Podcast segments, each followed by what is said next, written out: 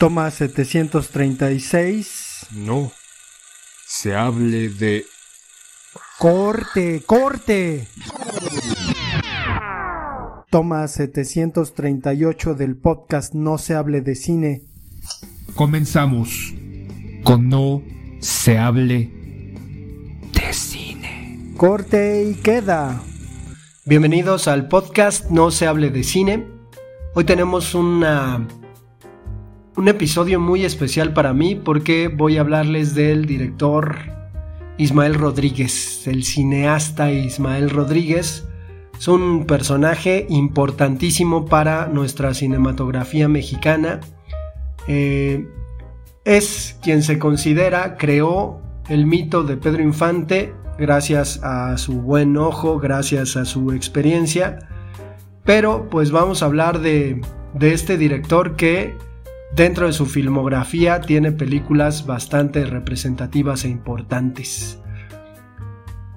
Hay que hacer alusión a que es un director que se forma a través de el trabajo directo en producciones cinematográficas, es decir, no va al cine, en México tenemos una, una escuela especializada en cine que se llama el CUEC, tenemos otras escuelas un poco más eh, menores a las que se asiste también para aprender este arte.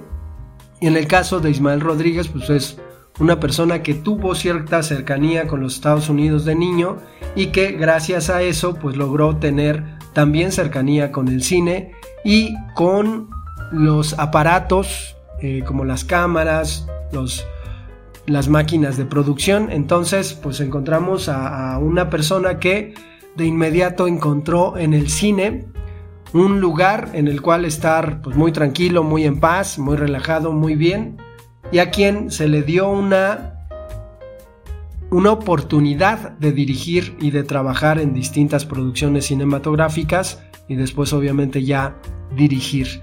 Eh, él debutó en 1942 durante la Segunda Guerra Mundial hay que considerar que el cine mexicano pues tenía un gran auge a partir de que los Estados Unidos disminuyeron sus producciones e hizo una película que se llama Qué lindo es Michoacán.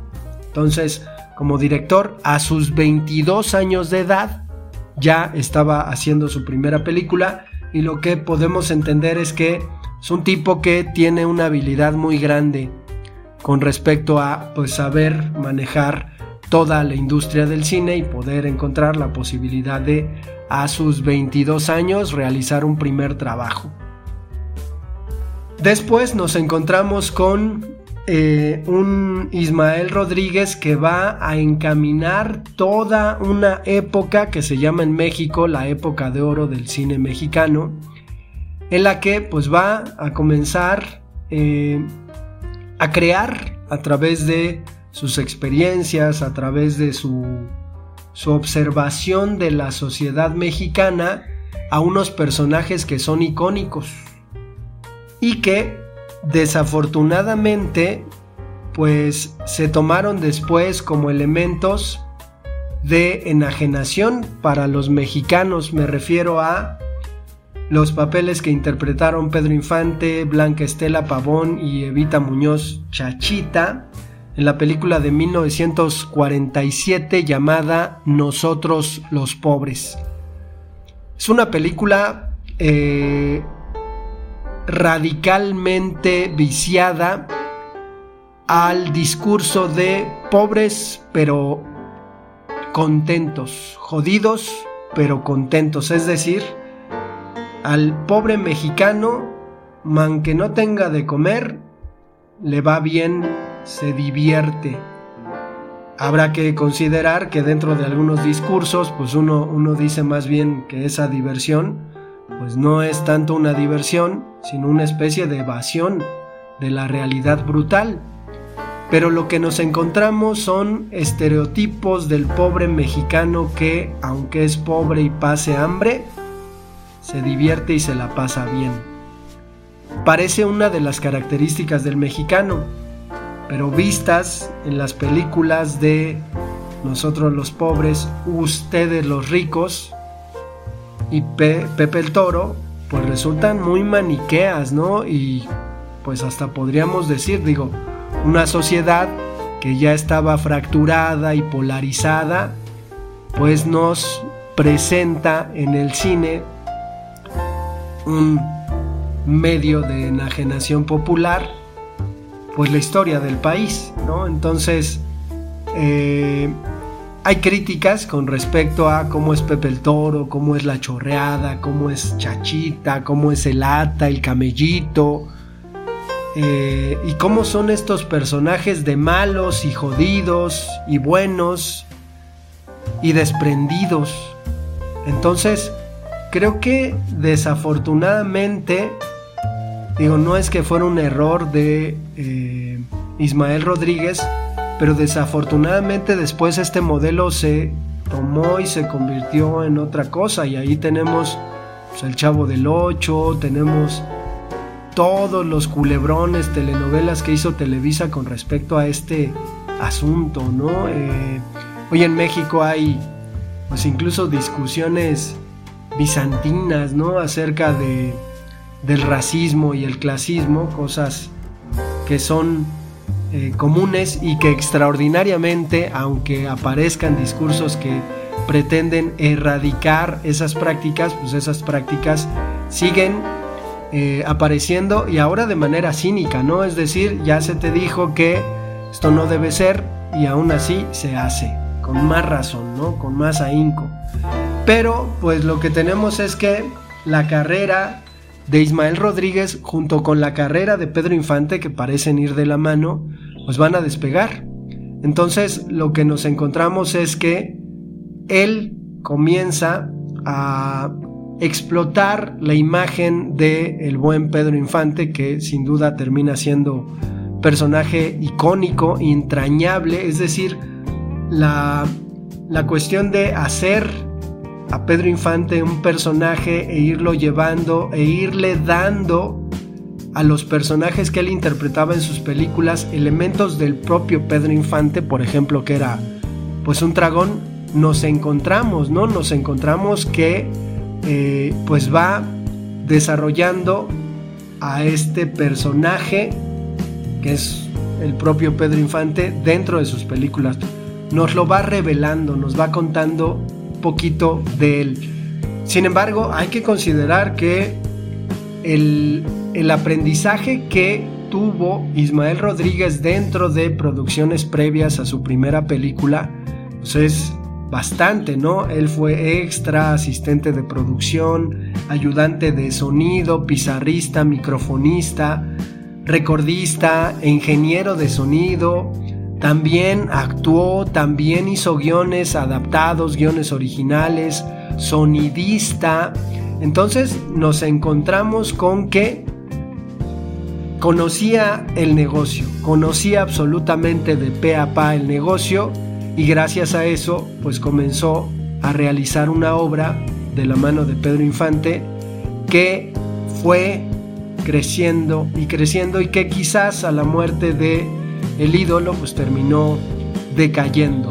Eh, cuando lloran los valientes, los tres García, vuelven los García, que esto es importante porque eh, habrá que entender ¿no? lo, que, lo que hacía en su proceso de filmación, que era pues tener bastante material, tanto como para crear dos películas.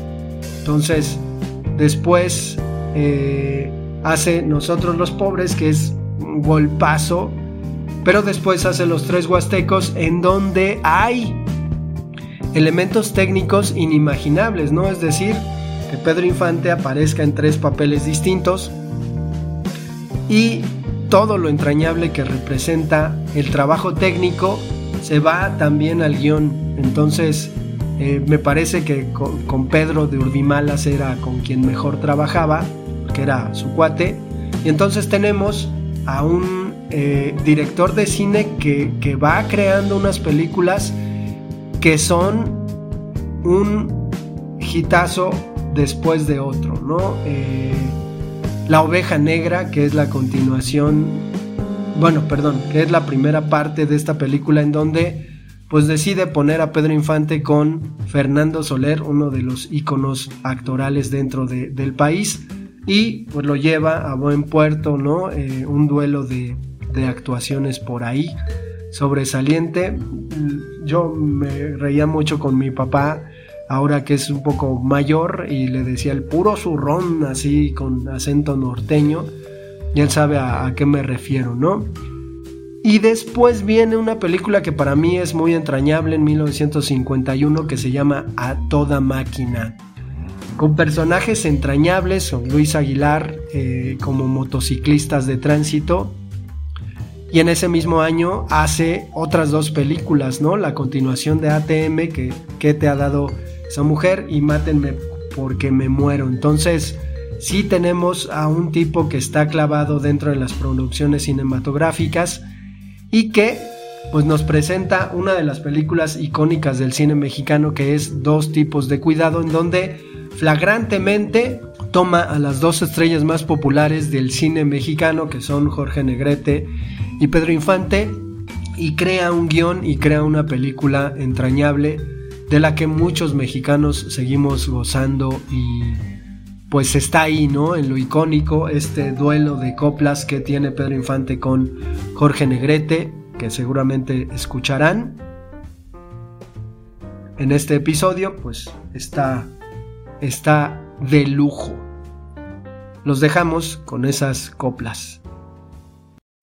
Quiero anunciar oficialmente el compromiso matrimonial de mi hija con el señor don Jorge Bueno, que me ha hecho el honor en solicitar su mano y de paso les diré que el hecho me congratula en alto grado, porque sin agraviar a los presentes, no podría encontrar un yerno mejor.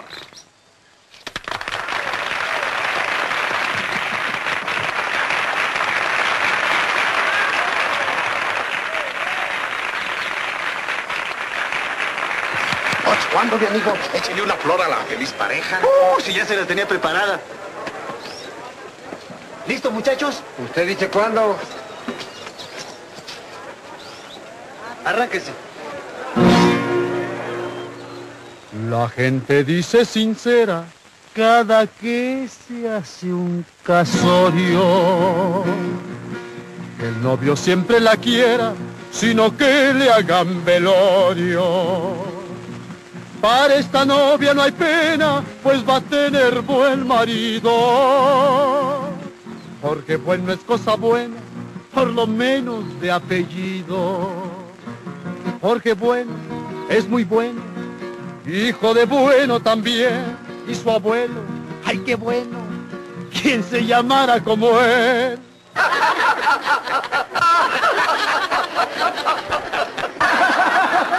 Échenle, pero más arriba. Procuraré ser tan bueno como dice mi apellido. Que se trague su veneno el que Velorio ha pedido. Pedro es malo de apellido, retacharé su cuarteta. Él no más es presumido porque no es malo, es maleta. Pedro malo es muy malo malo por obligación. Y su abuelo, uy, qué malo, hay que comprarle su león. En una mañana de oro, alguien nublaba el paisaje. Eran un cuervo y un loro arrancándose el plumaje hay que olvidar lo pasado si la culpable es la suerte. Que bueno y malo mezclado en regular se convierte. Yo soy malo, no lo niego, pero quisiera mezclar malo y bueno por si sale algo que sea regular. Hagan algo, por Dios, esos muchachos van a pelear. Cierto alacrán de carroña, un colmenar visitaba para ver si la ponzoña con la miel se le quitaba. Como no se da lo bueno para placer del malvado.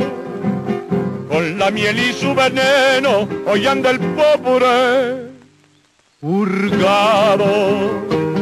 Que lo entienda, quien lo entienda, si es que lo sabe entender, y si acaso no lo entiende, hay que obligarlo a entender. Voy a decirle a la orquesta que toque. ¿Por qué? Te consta que no soy tonto como tú lo has presumido. Tonto no si entrometido por el hambre de amistades. El hambre siempre la calmo con el manjar del amigo. Mendigo es y no mendigo el que roba a sus amigos. Tú lo dices, lo sostengo, no te vayas a cansar. No le saques, si le saco, pues se acabó este cantar. ¿Bailamos, Jorge? Al rato. Bailamos, por favor. Al rato.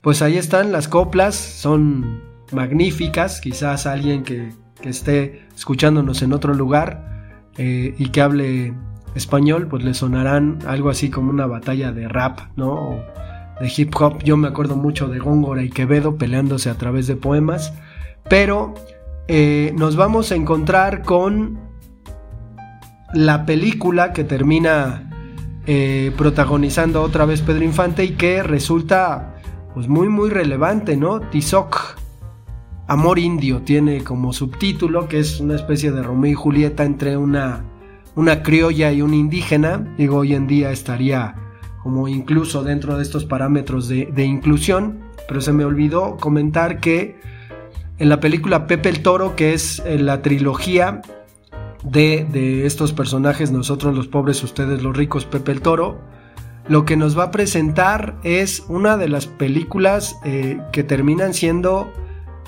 muy importantes para que el box, este deporte, sea cinematografiable porque las escenas que hace con Pedro Infante y Wolf Rubinsky son extraordinarias y de hecho pues, todavía en el toro salvaje de Martin Scorsese, pues nos podemos encontrar elementos similares, de hecho todavía en esta última que se hizo de Creed, la, la primera, pues nos podemos encontrar alusiones visuales a la película, de hecho el propio Sylvester Stallone pues contó alguna vez que él conoció de primera mano la película de Pepe el Toro y que de alguna manera hay como una relación, recuerden que Pepe el Toro pues mató a su, a su amigo que en la película, pues este, Drago, en la película de, Rocky 4, Drago es quien mata a Apolo, pero pues igual está la muerte del amigo, ¿no? Entonces,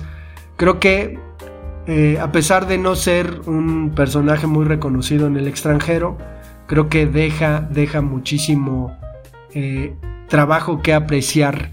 Desafortunadamente con la muerte de Pedro Infante pues se, viene, se vienen muchas cosas abajo pero todavía en el 58 logra filmar la película que se llama La cucaracha, en la que reúne a Pedro Armendáriz, María Félix y Dolores del Río. Dolores del Río y María Félix son actrices icónicas, divas del cine mexicano y entonces, pues él contaba, ¿no? Ciertas anécdotas que seguramente le daban risa porque estas personas sí actuaban, pero no eran las grandes actrices pero tenían un ego muy grande. Habrá que decir que las dos tenían una especie como de obsesión por el close-up y a la hora de que les hacían el close-up, pues obviamente veían que, que, tuvieran que estar en su mejor ángulo y la cuestión era pues levantar la ceja, que es un que es un gesto un tanto de empoderamiento podríamos decir hoy, en el que pues contaba eh, Ismael Rodríguez que de repente María Félix le, le llamaba así en, en, corto y en privado a Ismael y le decía, oye, es que pues Dolores me está levantando mucho la ceja en las escenas. Y entonces Dolores del Río, por su parte, le hablaba a Ismael Rodríguez y le decía, oye, es que la doña, que todavía no le decían así entonces, pero está levantando mucho la ceja, ¿no? A pesar de que lo habían aprendido en realidad de eh, el propio Pedro Armendáriz, pues es, es algo curioso que él cuenta en sus memorias. Después viene una película muy buena también que se llama Los Hermanos del Hierro, que es con Julio Alemán y Antonio Aguilar, que es una... Hay que considerar que el cine mexicano eh, fue difundido a través de la televisión constantemente y es que los mexicanos solemos consumir el cine de oro y de hecho puede ser incluso un elemento importante dentro de nuestra educación. Desafortunadamente, dentro de nuestra idiosincrasia, todas estas historias de ser pobre pero eh, contento están, están deglutidas por nuestra cultura, ¿no? Y no pasa absolutamente nada. Eh, pero bueno, otra película muy importante eh, en la que hizo una especie de machincuepa interesante porque se trajo a México a actuar al actor japonés Toshiro Mifune, de quien le dio la gana, le dio la gana que estuviera en su película Animas Trujano, eh, que habla sobre la festividad de un pueblo y eh, pues lo que representa para algunas personas la cuestión de ser mayordomo y lo que la mayordomía implica en las tradiciones de este país. Mayordomo es una persona que recauda fondos para llegar a ser una, una fiesta muy grande dentro de un pueblo y eso viste a la persona. Pero lo curioso es que lo que hizo Ismael Rodríguez fue traerse a Toshiro Mifune, un actor japonés, al que fue a ver a Japón. Hay que considerar que este actor japonés pues es ni más ni menos que, que el actor fetiche de Akira Kurosawa, de los siete samuráis. Entonces pues tenemos a un, a un personaje que, que pues de alguna manera le entusiasmó el proyecto de Animas Trujano y que a la hora de aceptar, dice Ismael Rodríguez, después de muchos, muchos, muchos protocolos, pues recibió la firma del, del actor sin saber que el actor se iba a comprometer a tal grado que es curioso, pero lo que hizo Toshiro en la película fue aprenderse de memoria la articulación los diálogos en español, a pesar de que él pues hablaba japonés, y a la hora de hacer el doblaje de la voz, pues casa perfecto, y uno podría, podría eh, jurar que es la voz de Toshiro Mifune, la que escuchamos en la película, una voz impostada, eh, pero lo interesante es eso, ¿no? y lo que pretendía demostrar Ismael Rodríguez trayendo a Toshiro Mifune, que era una gran estrella del cine mundial, era pues que orientales y mexicanos indígenas no nos distinguimos tanto, ¿no? Cuentan en sus memorias que hizo una fiesta en la que invitó al Toshiro y que la gente pues estaba ahí. Eh, Toshiro pasó inadvertido porque parecía un oaxaqueño, un oaxaqueño más. Entonces la anécdota le llamaba mucho la atención. Hay que considerar también que para Tizoc, en algún momento dice Ismael que pensó en Marlon Brando para que interpretara a este indio, que le terminó dando un premio a Pedro Infante a Mejor Actor en Alemania, la, Osa de Plata, me parece que, ganó. Después, eh, seis años después de la muerte de Pedro Infante, hace una película documental que se llama Así era Pedro Infante, la que recrea algunas cuestiones, pero también saca pues muchas cosas de la película. Creo que de las películas quiero decir, pero creo que aquí pues ya se intenta un poquito hacer el negocio con el amigo muerto, ¿no? Eso es malo, pero bueno. Otra película relevante es El niño y el muro, que es un poquito sobre lo que pasó después de la guerra. Sin embargo, creo que eh, con esta intención de Ismael Rodríguez de entrarle y de llegarle al pueblo, que además termina siendo pues uno de los discursos más apreciables de Televisa, ¿no? Más apreciables para ellos, quiero decir. Pues nos encontramos, ¿no? Con películas como El Ogro, Mi Niño Tizó, que es, híjole, una película eh, que yo detesto, detesto, detesto. Y que, eh, pues va convirtiéndose desafortunadamente en, eh, en un director de cine que pretende seguir dirigiendo aunque sean porquerías, ¿no? Este le va bastante mal, él dirige hasta 1996 películas ya eh, de blockbuster, ¿no? Películas en video. Reclusorio, Reclusorio 2, Reclusorio 3, Reclusorio 4, pero se advierte, ¿no? Que, que es eh, un director que pretende estar vigente un poquito como, como Clint Eastwood, que tiene como 100 años y sigue dirigiendo. Digo, no sé si todavía lo haga, pero pretende estar trabajando, ¿no? Quizás dentro de esta, de esta lógica, pues él, él quiere seguir trabajando, aunque haga películas malas, ¿no? Lo que quiere es el ritmo de trabajo de lo que implica una filmación. Entonces tenemos pues a, un gran director de cine, eh, su película de Annie Trujano fue nominada eh, a Mejor Película para los Oscars en 1962, Mejor Película eh, Extranjera. Obviamente no lo ganó, se lo merecía, ustedes pueden ver la película en YouTube, pero me parece uno de los grandes, grandes directores de cine ahora que hablamos mucho de Del Toro, de Iñárritu, de Cuarón. Pues hay otros, ¿no? Casals y otros, otros de los que pues estaría bien en algún momento hablar. Pues vamos a dejar el episodio hasta acá. Nos escuchamos en el siguiente.